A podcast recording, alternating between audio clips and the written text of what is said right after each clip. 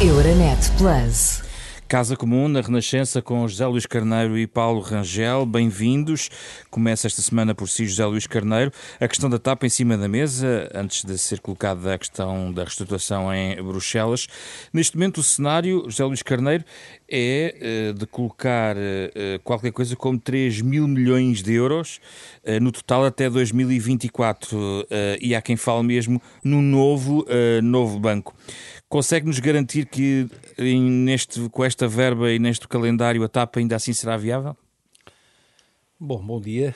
Queria dar conta de que este tema é um tema muito, muito importante, muito relevante e estratégico. E tem que ser olhado com muito sentido de responsabilidade e, sobretudo, com uma vontade de, em primeiro lugar, sabermos o que está em causa. Devo dizer que não tenho informação de natureza privilegiada e, portanto, hoje mesmo, à hora, depois, logo depois do almoço, estarei com a Presidente do Grupo Parlamentar numa reunião com o Ministro das Infraestruturas e vamos conhecer o plano de reestruturação que eh, esta noite terá sido aprovado, portanto, em Conselho E que alguns detalhes já são conhecidos, a saída de muitas pessoas, Sim, pilotos, estamos... trabalhadores de terra, redução Sim. transversal de salários e Parto... redução da frota devemos partir para esta, portanto, para, esta, para este debate, para esta reflexão uh, e para esta decisão com uh, muita ponderação e com, muita, com muito discernimento. Mas o que é que importa, digamos, afirmar, e naquilo que eu posso afirmar, que tem que ver com o modo como uh, parto e partimos para esta questão. Ponto 1. Um. a TAP tem ou não tem uma função estratégica? Uh, dizem-nos os números, uh, os números do, que estão disponíveis e que têm vindo a ser também tornados públicos, de que a TAP tem uma função estratégica. Porquê? Primeiro porque, uh, dada a posição periférica que o país tem no quadro europeu, tem uma função muito relevante, aliás, esse é um dos seus valores principais enquanto companhia aérea, de uh, articulação uh, da Europa Mas pode ter uma a... posição estratégica e ser inviável do ponto de vista financeiro, ou seja, o problema é o custo dessa, eventualmente desse argumento. Bom, é muito importante partirmos da função que ela tem e depois saber se os portugueses, enquanto uh, responsáveis também e com os seus responsáveis e representantes políticos, estão disponíveis ou não para financiar essa função estratégica. Mas primeiro temos que olhar para aquilo que ela que a TAP nos pode dar. E pronto, a TAP tem uma função estratégica não apenas porque, eh, dada a posição periférica do país, é muito distinta da posição dos países centrais na Europa, que tem, eh, por, eh, por, precisamente pela sua geografia, um posicionamento central. Tem, portanto, uma função de articulação com o Atlântico, com a América, com a África e com a Ásia.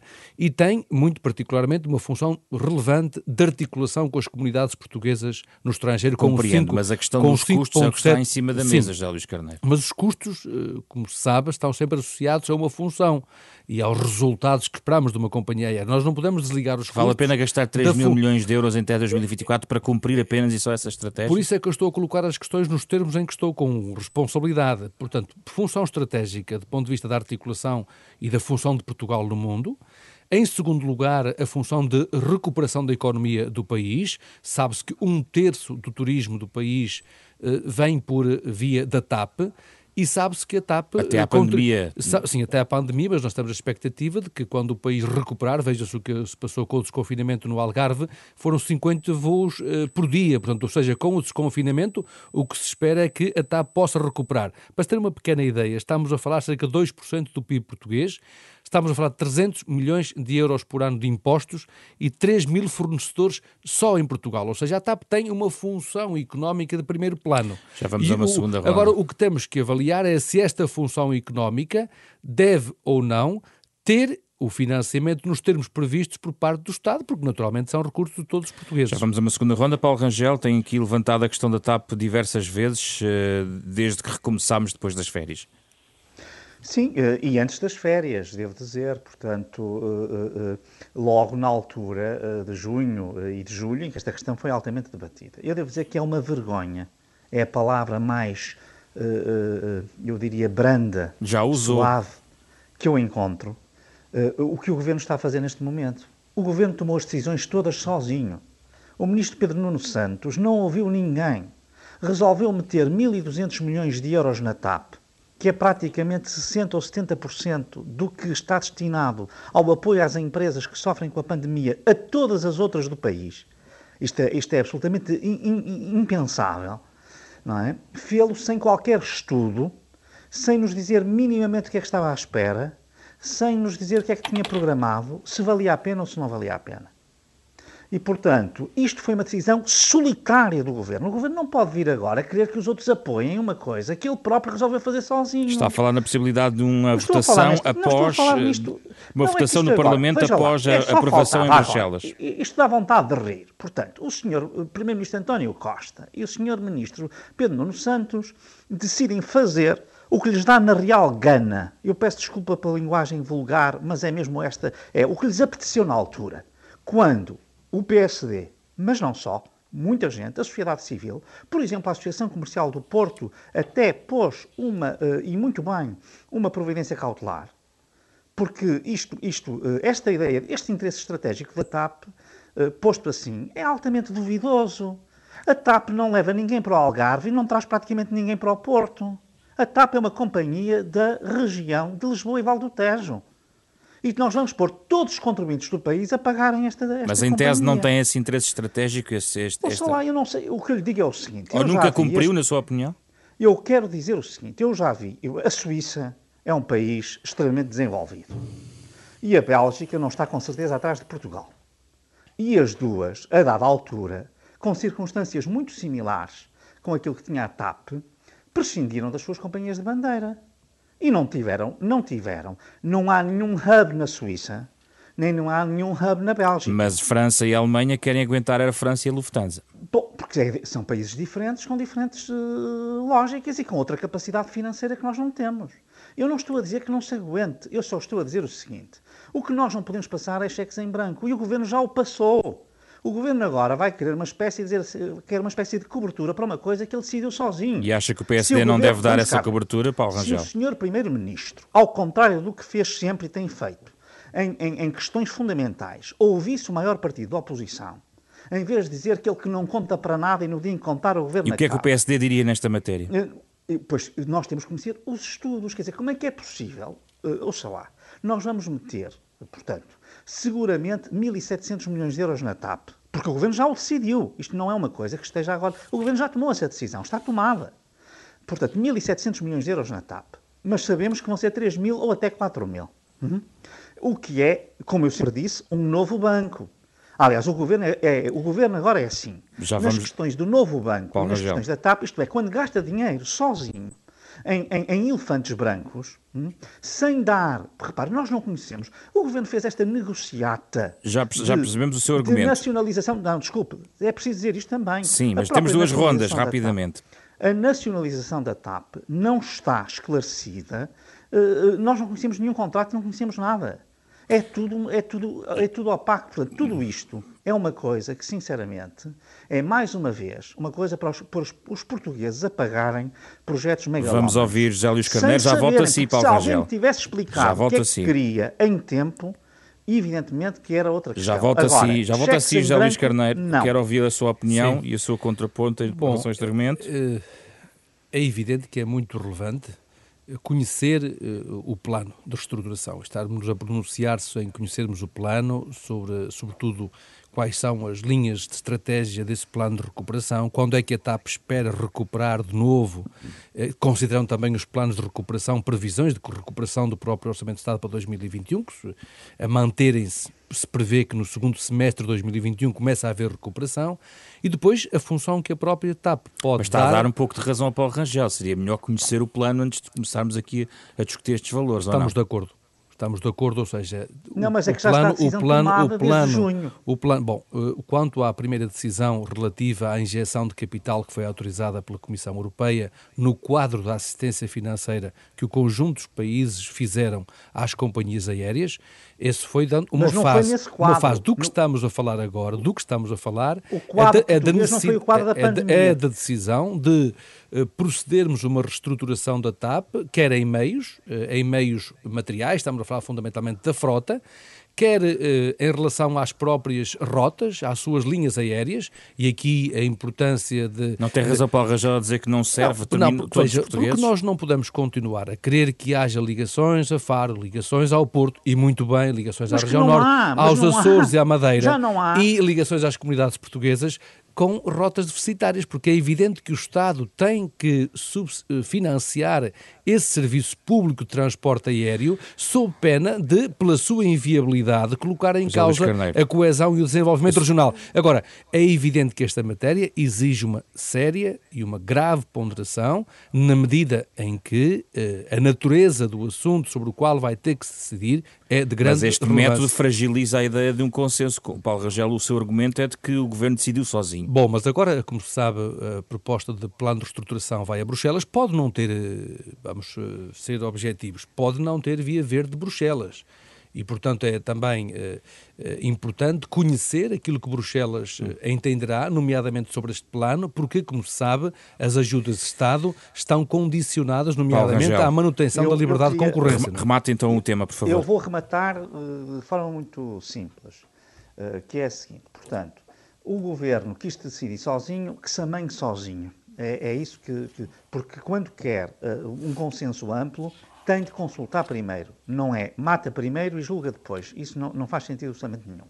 Segundo aspecto, quanto às rotas deficitárias, deixe-me dizer que o José Luís Carneiro, que é um homem do Norte e que sabe muito bem que é assim, eu vou-lhe dar um exemplo. No dia em que a TAP acabou com os voos para Bruxelas, a Brussels Airlines criou dois voos todos os dias. Hum? Ou melhor, quatro dias por semana e um todos os dias, certo? Portanto, ela é deficitária para a TAP, mas não é para a Air France, não é para a Ibéria, não é para, para a Lufthansa, os não é para voos, a Brussels Airlines. Paulo Rangel sabe que os é- nossos é, voos, é os voos da TAP para a Europa são deficitários, tendo em conta precisamente a concorrência, dizer, tendo em mas, conta a concorrência das companhias aéreas low cost. Desculpa, o, nosso, o valor da TAP é precisamente o valor da articulação com ouça, mercados onde não estão as companhias aéreas ouça, europeias, nomeadamente, nomeadamente a América seguinte, e, e a África. Eu só estou a dizer o seguinte, eu só digo é isto uma companhia que serve apenas uh, uh, uma parte da população não pode ser paga pela população inteira. E que não serve, ao, ao contrário do que se diz, a verdade é que se a TAP, pode ter a certeza que a TAP em Faro já não representava nada. E, e o Algarve... Oh, oh, Paulo, não diga isso por uma razão. Um terço do é turismo... Um terço do a turismo... TAP não representava oh, nada em Faro. Oh, Paulo, ouça o seguinte. Um terço do turismo não, não. que vem para Portugal Desculpe, vem por via da TAP. Isso não é verdade. 2% do PIB português são originados pela oh, TAP. Oh, emprega, emprega, emprega, dizem os estudos que emprega indiretamente 100 mil pessoas. Portanto, oh, todo este, amigo, todo este, vale todas, todas as externalidades positivas da TAP são muito relevantes. Temos que passar ao tema seguinte. Conselho Europeu, uh, aqui em cima da mesa, a questão também do bloqueio que está em curso.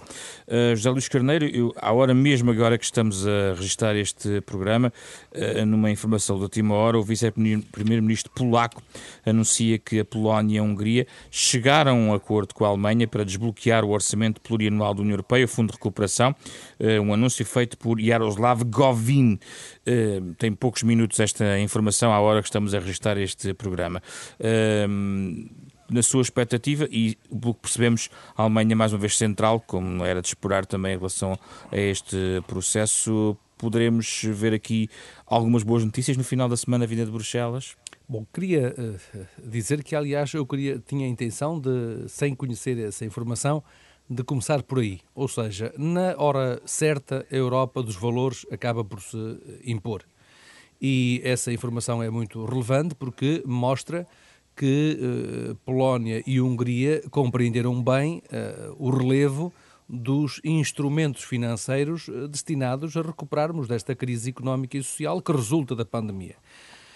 É evidente que não poderemos deixar de acreditar que no Conselho Europeu estará e voltará a estar em cima da mesa os termos em que a aprovação dos instrumentos de financiamento da recuperação económica e social eh, deverão continuar a ser acompanhados por mecanismos que garantam eh, naturalmente o cumprimento desses valores, quer os valores previstos no artigo número 2, que tem que ver precisamente com os direitos, eh, os direitos, as liberdades fundamentais, naquilo que concerne valores constitucionais essenciais, e depois, por força também do próprio artigo 7 que tem que ver com eh, o modo como se operacionalizam esses valores. E, portanto, eu diria que do acordo que vier a ser estabelecido, eh, haverá, eh, do meu ponto de vista, um, encontro de posições entre, por um lado, a disponibilização dos instrumentos financeiros e mecanismos de controlo da implementação desses mesmos instrumentos, nomeadamente em relação à transparência com que esses recursos são aplicados,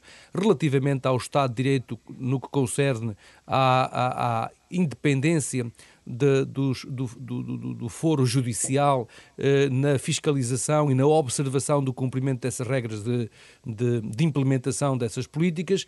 E, portanto, eh, estou em crer que a decisão relativamente a esta matéria eh, traduzirá um equilíbrio entre estas duas visões que estiveram em debate no, não apenas no Parlamento Europeu, mas também no Conselho Europeu. Estou a fazer fé numa informação de, em preliminar que está a ser avançada pela imprensa nesta manhã de quarta-feira. Paulo Rangel, a confirmar se, ou tem alguma indicação que possa confirmar esta informação? Não, neste momento não tenho, embora eu sinceramente tenha muita esperança de que neste Conselho se consiga um acordo. E também não confiaria exatamente naquilo que diz o vice-primeiro-ministro polaco. Eh, eu acho que aqui há vias para um acordo, sinceramente. Não confia por não ser credível aquilo que ele diz? Não, porque quer dizer, uma expressão, vamos cá ver, depende muito, é que mesmo uma solução que a Alemanha apresente pode não ser aceitável para muitos dos outros países, e nomeadamente também para o Parlamento Europeu, porque o mecanismo de avaliação do Estado de Direito, que entretanto foi desenhado para dar tradução ao acordo conseguido em julho, teve, um, teve que ser negociado com o Parlamento Europeu, e no qual o Parlamento Europeu tem uma palavra muito importante. E, portanto, o que eu acho é que havia aqui uma via que no Parlamento Europeu algumas pessoas não gostam, mas que eu acho que em nada beliscava, em nada, uh, o espírito uh, do acordo feito e que uh, espero que outros países possam aceitar. E se for isso, eu então estarei confiante. Se não for isso, eu tomaria isto pelo menos com prudência porque que é a questão de envolver o Tribunal de Justiça da União Europeia no juízo, digamos, eh, eh, de conclusão de saber se há ou se não há violação do Estado de Direito. Parece que a Hungria e a Polónia estariam inclinadas para aceitar isto, que a Alemanha estaria muito favorável a esta ideia. Não sei se todos os países estariam uh, favoráveis a isso, mas há um bom argumento, que é o argumento de dizer, em vez de ser o Conselho, a Comissão, o Parlamento, que podem realmente desencadear este mecanismo, mas a tomar a decisão final, ela ser tomada por um órgão independente e imparcial, com algum treino na avaliação, especialmente, por exemplo, da independência da justiça, uh, da sua imparcialidade, uh, até mesmo da tutela, vá lá, ou regulação da comunicação social, que também é outro ponto que se põe aqui ou ali, e, portanto, que poderia ser realmente esta. Uh, a forma de fazer aqui, digamos, uma ponte eh, entre as hum. posições. Se for assim, eu julgo que seriam boas notícias mas sinceramente, neste momento eu penso que é precipitado e será precipitado até ao fim, porque isto hum. vai ser visto ao Uma negociação permanente, não é? Não, sim, vai ser visto ao milímetro e à lupa. Eu não tenho dúvidas de uma coisa. Era muito bom para a presidência portuguesa, eu acho que era mesmo fundamental que isto ficasse resolvido. É uma questão muito difícil, em que a Alemanha tem uma capacidade de intervenção que outros não têm, e realmente os problemas da Europa são tantos que a presidência portuguesa já vai ter, isso eu sou o primeiro a reconhecer, um fardo muito grande, hum? e até infelizmente eu acho que não vai poder pôr as suas prioridades iniciais à frente, vai ter mesmo que tratar de questões como, enfim, ainda que haja acordo, uh, uh, a adaptação ao Brexit, a questão da vacinação e a questão do Fundo uhum. de Recuperação. Sim. Portanto, são três coisas tão fortes que, sinceramente, mesmo outras coisas, como a agenda social e a Índia, etc., que nós já falamos aqui, certo. eu acho que vão ficar um bocadinho segunda, segunda ronda muito rápida, José Luís Carneiro, lembrando que também há um outro uh, processo para fechar que tem a ver com o Brexit, justamente uh, esta, um, esta quarta-feira Boris Johnson é esperado em Bruxelas para conversas com Ursula von der Leyen para tentar fechar a parte comercial deste Brexit. Bom, eh, ainda sobre este ponto, parece-me que eh, a França apresentou, eh, no curso destas negociações, uma solução que seria avançar com a cooperação reforçada. E, portanto, os 25 poderiam avançar com um acordo que significaria deixarem ficar de parte a Hungria e a Polónia. Essa solução, contudo, não é uma solução desejável para a unidade europeia e para os esforços que há que fazer em termos eh, de curto e de médio prazo. No que concerne ao Brexit, pelas informações eh, de que disponho, a questão central neste momento centra-se nas pescas, ou seja, o acordo que terá que ver com as cotas de pesca nas águas britânicas, isso está a bloquear o acordo. No que concerne às outras matérias, parece haver bom desenvolvimento e, eh, naturalmente, para nós, como aqui já disse por mais do que uma vez, o relevo está naturalmente na proteção dos cidadãos europeus no decurso da saída com ou sem acordo. E acha, e acha que isso neste momento está salvaguardado, no momento em que estamos a falar? As garantias foram, têm vindo a ser dadas de que uh, os direitos dos cidadãos europeus, bem como os direitos dos cidadãos britânicos no espaço europeu, estarão salvaguardados, uh, quer os direitos dos cidadãos, quer os direitos uh, essenciais das empresas. E é isso que desejamos que venha a acontecer. Mas também tenho a informação de que o Estado português está preparado para, para qualquer cenário, nomeadamente no que diz respeito à proteção dos portugueses no Reino Unido. Uh, Paulo Rangel, em relação ao Brexit. Muito, muito rapidamente, só para dizer, quanto à solução 25 a 25, portanto, excluindo a Polónia e a Hungria, eu também estou de acordo que é uma má solução, mas atenção, ela deve estar em cima da mesa. Eu ainda ontem falei com o Presidente von der Leyen e ainda hoje estarei com ela também numa reunião, eh, e ela foi muito clara a dizer que a Comissão já tem tudo preparado para poder uh, ajudar a construir um cenário desses. Isso tem que estar em cima da mesa porque é a forma também de forçar a Polónia e a Hungria a uh, justamente encontrarem uma solução. Quanto à questão do Brexit, deixe-me dizer que houve um desenvolvimento muito importante ontem foi a circunstância do Reino Unido ter recuado na questão da fronteira da Irlanda, porque, como sabe, ele tinha violado unilateralmente o acordo, já aceitou voltar ao acordo inicial, portanto, isso é positivo. Sinceramente, eu acho que nas pescas, apesar de haver realmente um, um braço de ferro, eu acho que ao fim qualquer uma das partes pode deixar cair, porque em termos económicos não é uma coisa relevante, é mais simbólica que outra. Eu acho que as questões que permanecem uh, uh, estão muito mais ligadas, do meu ponto de vista, à questão dos, uh, da, da, das regras. Da concorrência? Jogo. Eh, da concorrência, especialmente nas questões ambientais e uh, sociais, onde a Inglaterra aceita manter todos os níveis atuais, mas não aceita depois, mais tarde, atualizar, no caso da Europa, atualizar. Invoca a sua soberania, isso é compreensível, mas não é aceitável, porque para ter acesso ao mercado interno nos termos em que quer ter, e em que tem uma França, uma Itália, Portugal ou a Eslovénia, é evidente que tem de jogar pelas regras que nós temos Já aqui. agora duas notas, Paulo Rangel. Primeiro, se houver discrepância, quem é que vai julgar? É o Tribunal Europeu de Justiça?